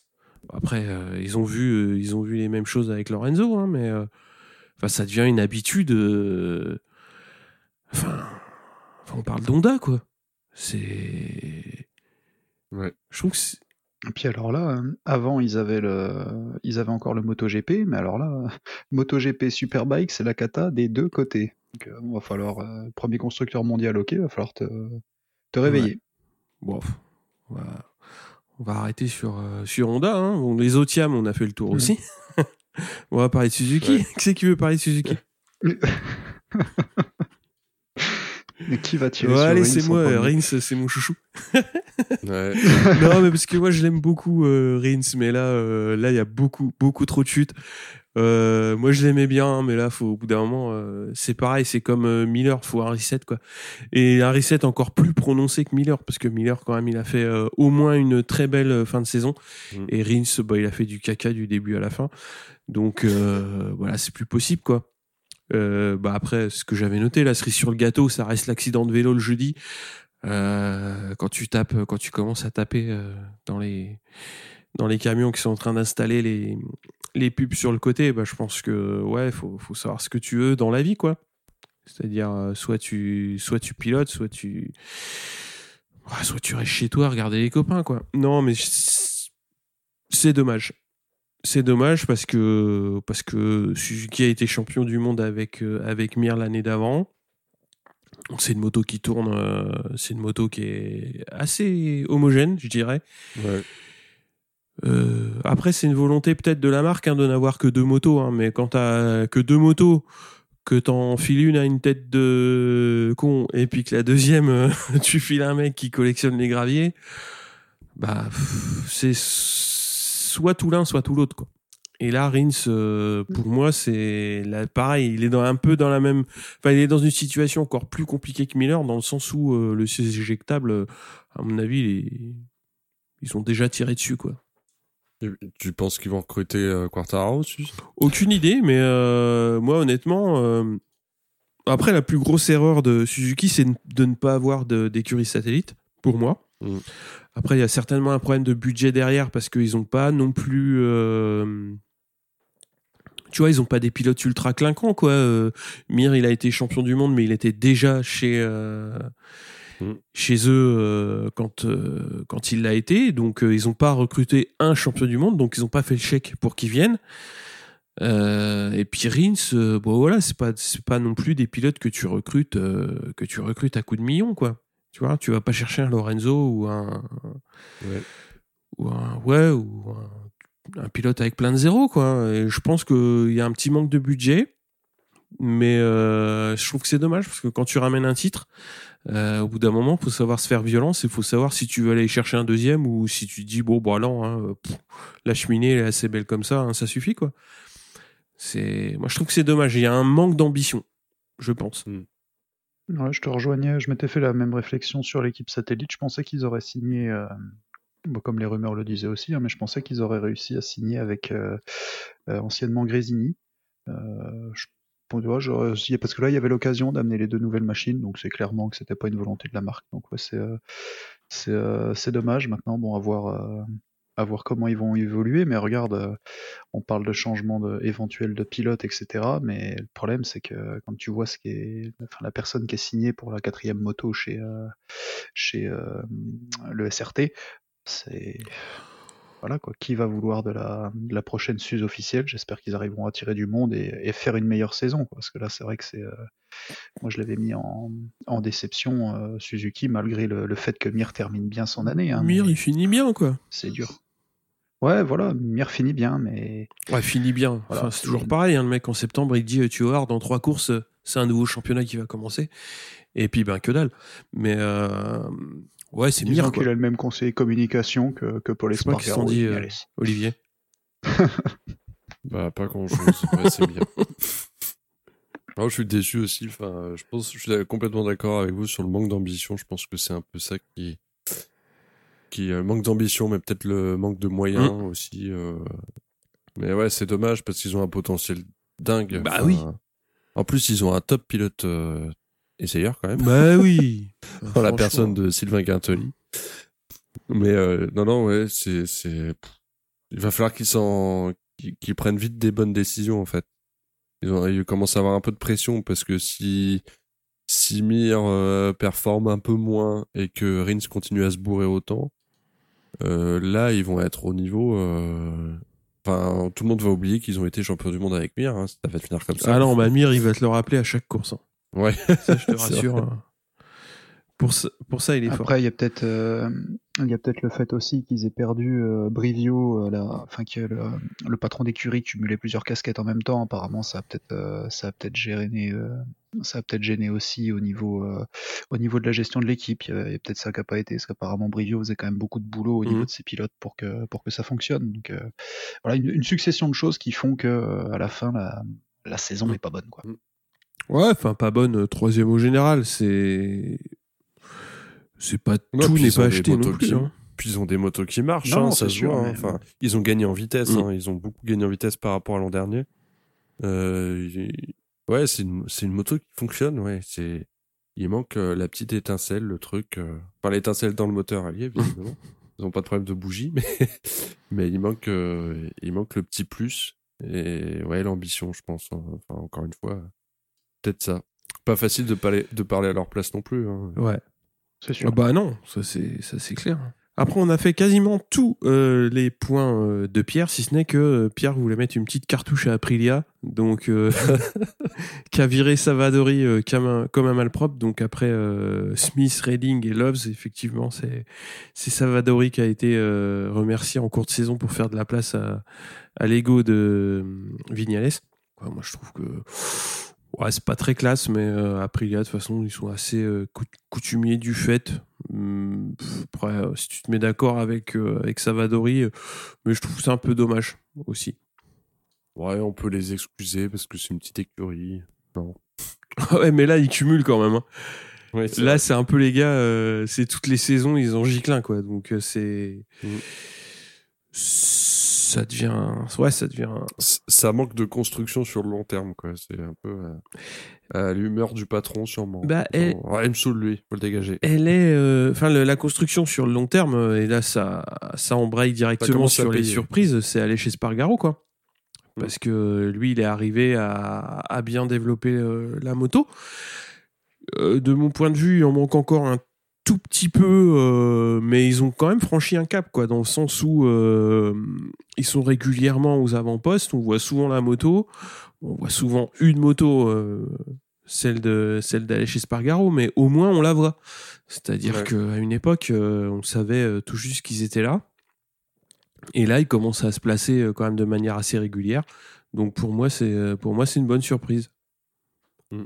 Qu'est-ce qu'on dit Ah ouais, complètement. Ouais, Enfin, euh, là, pour le coup, oui, euh, je disais, euh, il- manque de long terme pour le deuxième pilote, parce que Ouais. pour, le, pour pilote, euh, le long terme, il fonctionne et ça doit être, ça doit être euh, ouf de, de, pour Alèche de, de voir que le travail paye.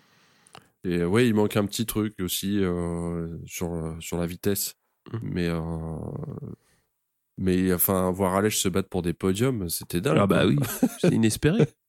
C'est clair. tu, C'est tu clair. te croyais sur MotoGP 21 Avec une Aprilia en difficulté 20%. Ouais, C'est ça. Paul, Ouais. Paul qu'est-ce qu'on dit Euh, Moi, je suis content de les voir devant parce que ça fait du bien de voir Ouais. une nouvelle marque, effectivement. C'est euh, bien, ça avance. hein. Après, tu vois, sur le choix de Savadori, alors la méthode de le, de le virer, euh, voilà, c'est dégueulasse. Ça, c'est euh, de toute façon, c'est euh, on peut retourner le problème. Moi, ce que j'avais trouvé dommage, c'était de, tu vois, de lâcher des pilotes euh, quand même euh, confirmés, euh, type Redding ou, Loves, c'est pas non plus des, des manchots, les garçons. Mais pour mettre Savadori à la place, qui en Superbike faisait pas non plus des, grosses étincelles, j'avais pas trop compris. En pilote de développement, pourquoi pas en- Et encore, il a pas. Pour moi, il faut des mecs qui, qui envoient vraiment le pâté, euh, façon Pedrosa ou, ou Guintoli, qui est sur ces motos-là depuis, euh, depuis des années, effectivement. Donc, euh, donc voilà, là, ils ont un- une équipe qui est, euh, de pilotes qui est forte pour la saison prochaine. Ça a bossé. Alors, je sais qu'ils avaient eu des gros problèmes pendant le, le Covid. Ils en avaient parlé justement sur le développement de la moto. C'est euh, c'est pour ça qu'il y avait eu une saison un peu, euh, un peu moyenne euh, Mhm. aussi euh, l'an dernier.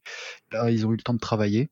Donc, euh, bah voilà, c'est pareil. Ça augure des, de bonnes choses pour la saison prochaine. Parce qu'avec la même somme de travail et, et deux pilotes performants, dont un qui était quand même pressenti pour être champion du monde à, un moment donné, ça peut, euh, ça peut être sympa. C'est bien de les Mhm. voir devant en tout cas. Ouais, en dernière surprise, moi j'avais Yoré Martin, ben, qui a fait euh, pour un rookie une, une très très belle saison. Il a été blessé euh, quand même euh, pas mal de courses, a aussi beaucoup chuté, mais il fait quand même quatre podiums pour un rookie. C'est euh, un excellent un excellent début dans, dans, dans la catégorie. C'est euh, il va falloir confirmer euh, parce que il est il est rapide, il est bien entouré, il est plutôt bien dans ses baskets. Il a il a l'air d'être plutôt plutôt intelligent sur euh, sur la piste. Donc euh, c'est pareil, il faut régler un tout petit peu la jauge pour prendre un petit peu moins de risques, finir plus de courses. Et puis bah ça devrait euh, ça devrait tout de suite aller beaucoup mieux quoi. Ouais. Entièrement d'accord. C'est Miller qui va commencer à flipper pour Ah sa bah, place. Miller, il a les mêmes Ah bah, clair. à faire. hein.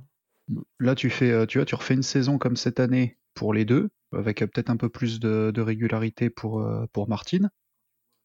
Quand tu vois la vitesse où il signe les contrats maintenant, ça peut, euh, ça peut vite changer. Donc, euh, mais super surprise, hein, c'est sûr qu'il a pas. euh, là, le premier qui te prédisait les Martin et Zarco de toute façon devant Mhm. avec les Pramac aurait été.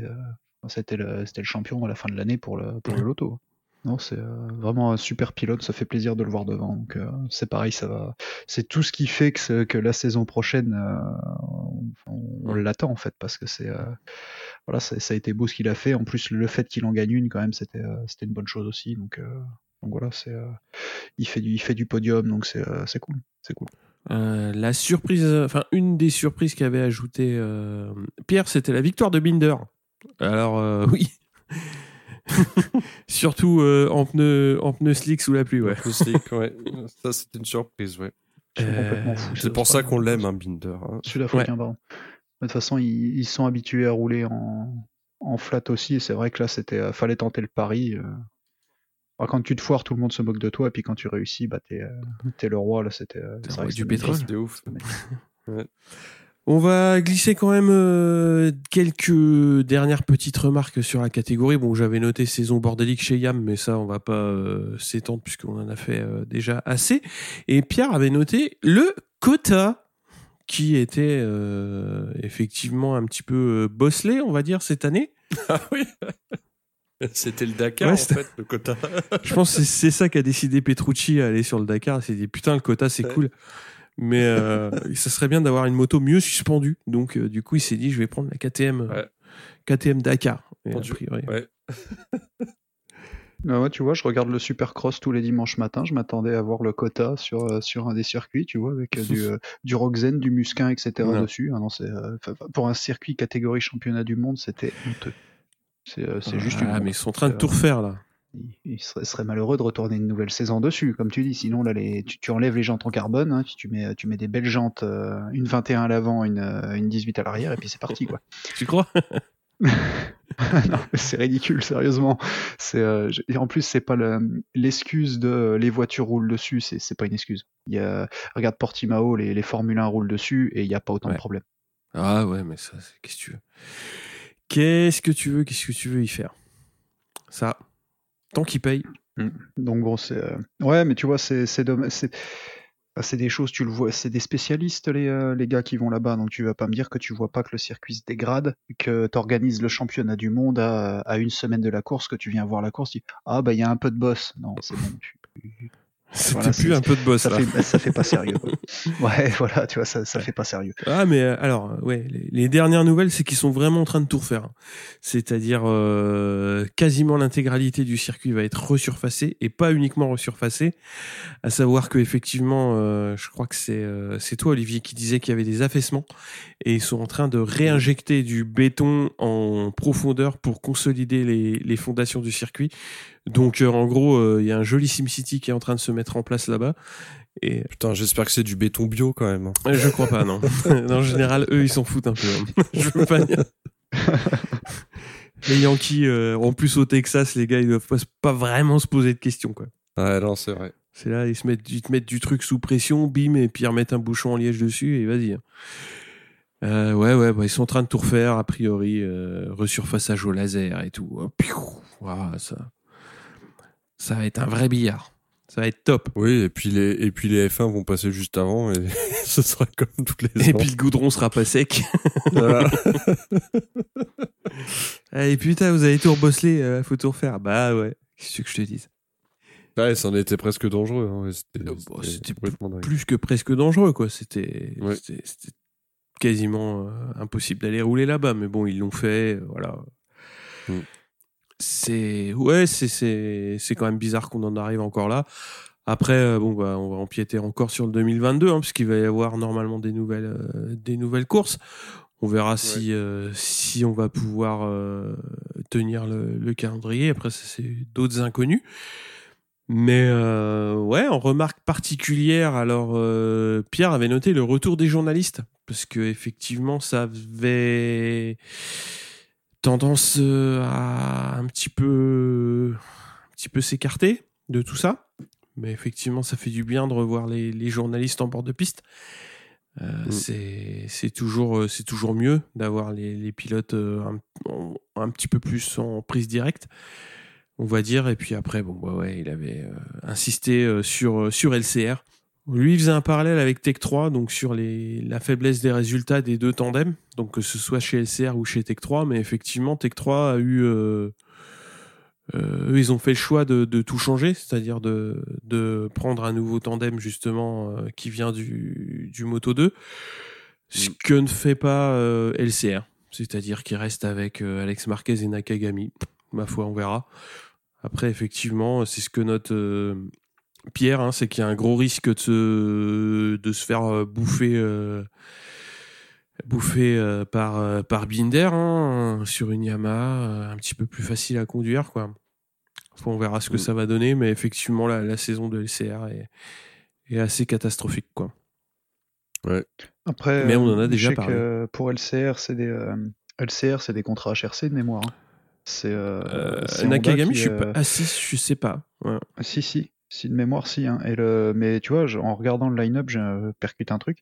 Euh, Nakagami, japonais, d'accord, mais euh, Ogura en Moto 2, qui a fait une bonne saison de rookie, s'il donne une belle saison la saison prochaine, Nakagami peut aussi Ah, sauter et d'un coup se faire, se pas. faire changer. il peut quoi. Et tu, ouais, et, tu, et tu gardes un toi, japonais. Et tu gardes un Na- japonais. Nakagami, il va sauter quoi. Enfin, mais non, mais ça, ça sert à rien quoi. C'est là. pff. ouais, ça, c'est- Tout en mesure. ça c'est. Enfin, c'est ça. ouais, C'est ça. non, c'est c'est- c'est c'est insuffisant quoi. Moi, j'avais noté insuffisant. C'est ouais, C'est- c'est. Cyril, il est responsable pilote chez KTM. C'est lui qui s'occupe de, la Non, communication bah- bah non, parce KTM. que sinon, on non, je déconne. non, je déconne. Mais, euh, mais ouais, LCR, moi, j'avais l'habitude. euh, Enfin, dans ma tête, c'était. euh, tu vois, quand t'avais.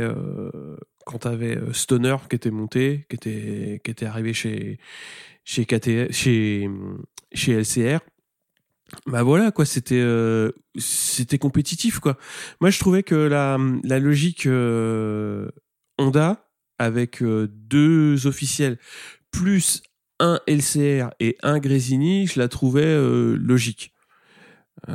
Puisqu'ils avaient des filières un petit peu un petit peu parallèles. Après, il s'est passé ce qui s'est passé avec Grésini et euh, du coup LCR a récupéré euh, deux motos. Mais euh, enfin, pour moi, la logique sportive, euh, elle est complètement. Enfin, après, elle est complètement pétée, quoi. Enfin, Alex Marquez, euh, ça va bientôt. Enfin, c'est la fin de sa deuxième saison. Ouais, ils l'ont pas placé dans des bonnes conditions euh, non plus, dans le sens où il avait pas roulé, il était déjà parti de l'équipe officielle. Mais euh, bah, c'est, je, comprends pas. Je comprends pas. Après, euh, moi, j'adore Cecchiniello. Hein. C'est un mec en interview qui est toujours, euh, qui est toujours franc. Et, euh, et tu vois, Nakagami, c'est, c'est beaucoup trop irrégulier. Enfin, on en a déjà parlé plein de fois en épisode. Mais pour moi, Nakagami, non, quoi. C'est, au bout d'un moment, il a eu assez sa chance. Faut passer à autre chose. Oh, c'est clair. Faut, faut passer à autre chose. Ou alors, euh, t'es conscient que euh, ta moto, elle est pas faite pour eux, et puis tu leur dis, bon, bah voilà, les gars, amusez-vous ce week-end, roulez. Parce que Nakagami, euh, enfin, à mon avis, il fait ce qu'il peut avec ce qu'il a, quoi. C'est pas un mauvais pilote. Et, enfin, c'est un pilote qui est en train de se péter, quoi, de se briser, quoi. Et qui, maintenant, après ce qu'il a fait euh, chez LCR, va dire ah ouais Nakagami je le prendrais bien euh, sur ma Suzuki quoi. Et là tu te dis mais non, enfin personne voudra euh, d'un Nakagami. Bah si, Honda pour remplacer les Quena sur la CBR Bah voilà. dans deux Bah ans. voilà. Puis le mec oui oui bah oui. Mm. Allez en allez en CBR sur une CBR. Ah super. Ah, le plan de carrière, euh, c'est chouette quoi. Euh, non mais tu vois, on n'en est pas à des plans de carrière, mais je trouve que c'est, je trouve que l'écurie satellite euh, euh, Honda, elle est pas compétitive. Mais bon, après, après on a vu une saison 2020 où justement les satellites ont été très mis en valeur, notamment par par les Pramac et le SRT. Et là cette année, c'est totalement différent. Sortie de Pramac, on n'a pas vu un seul satellite quoi. C'est le SRT, ça a été une catastrophe euh, de bout en bout. Euh, KTM, c'était pareil. Ouais, il y a que Pramac qui a existé en satellite quoi. C'est c'est moche de finir euh, cette saison 2021 sur ce C'est constat. Et surtout, à Ah, l'année prochaine. Surtout. Non, mais on rebondira mieux sur le preview de la. On rebondira mieux sur le preview de la Non, saison mais prochaine, façon, de euh, toute façon, mais c'est vrai que là, Voilà, enfin, le prévu de la saison prochaine, euh, voilà, il sera pas chez Honda Satellite, quoi. Ça, c'est, ça, c'est évident. enfin, les, les attentes, elles sont pas là. Les attentes, elles sont, euh, Mhm. elles sont dans le niveau de Cartararo, euh, enfin dans le- la capacité à, à toujours être devant. Et puis, à, Ouais. euh, et puis, et puis à Ducati, quoi. On verra. On verra ce que ça va donner. Ah, il y a de l'inconnu, il y a de l'inconnu hein, pour le. Il y a pour la plein d'inconnus, Tiens, d'ailleurs, un inconnu, euh, une inconnue, euh, Olivier. C'est ce que t'attends le plus en 2022 Une vraie attente sportive, euh, bah, le doublé de Quartaro. Ouh, effectivement, j'avais pas vu ça sous cet angle. Paul? Ah bah ouais, je suis dur. euh, On n'a même pas Ah préparé. non, en bah non, il faut bien que je vous prenne un peu à froid des fois. Bagarre à 4, euh, Bagarre à 4, euh, Quartararo, euh, Quartararo, Bagnaia, Marquez et Oliveira. Oliveira par- euh, bon, euh, il faut une inconnue. Ouais. Donc, euh, bah, Ouais. Oliveira. Ouais, c'est Une du KTM 2000 contre devant, 1, une-. Putain, c'est clair. Une KTM devant, le, une KTM devant Ah ouais la prochaine. Oh la vache. Ouais. Et Et toi, Cyril, du coup? Moi, euh, alors je vais avoir une vraie attente, c'est effectivement euh, Cartararo. C'est-à-dire que j'ai vraiment envie euh, de le voir aussi performant que cette année. Dernière, je un truc. euh, On espère, on espère que Zarco va, va gagner une course euh, en MotoGP. Et voilà. Ah oui. Au Ah oui. moins une. Ce serait Ouais. bien. Bah, euh, je pense qu'on a fait le tour de cette saison 2021. On a empiété sur Ah oui. 2022 euh, pour un, quand même un bel épisode. on a été bien bavard. Ouais. Euh, messieurs, on se dit à très bientôt. Je pense qu'on va euh, se retrouver sur fin février, quelque chose comme ça, Avec grand plaisir. histoire de préparer cette euh, cette saison. J'espère qu'on aura le temps de qu'on aura l'occasion de se boire une petite mousse. Ça serait cool. Ouais. Mhm. Ce serait pas mal. Parce que là, mine de rien, on a été un petit peu euh, un petit peu mis de côté, quoi. Moi, j'aime bien avoir ma petite mousse d'intersaison. Ah, c'est clair. Bon, sur ce, messieurs, à très bientôt. Ouais, Merci à très vous. bientôt. Salut à Salut à tous. tous. Ciao.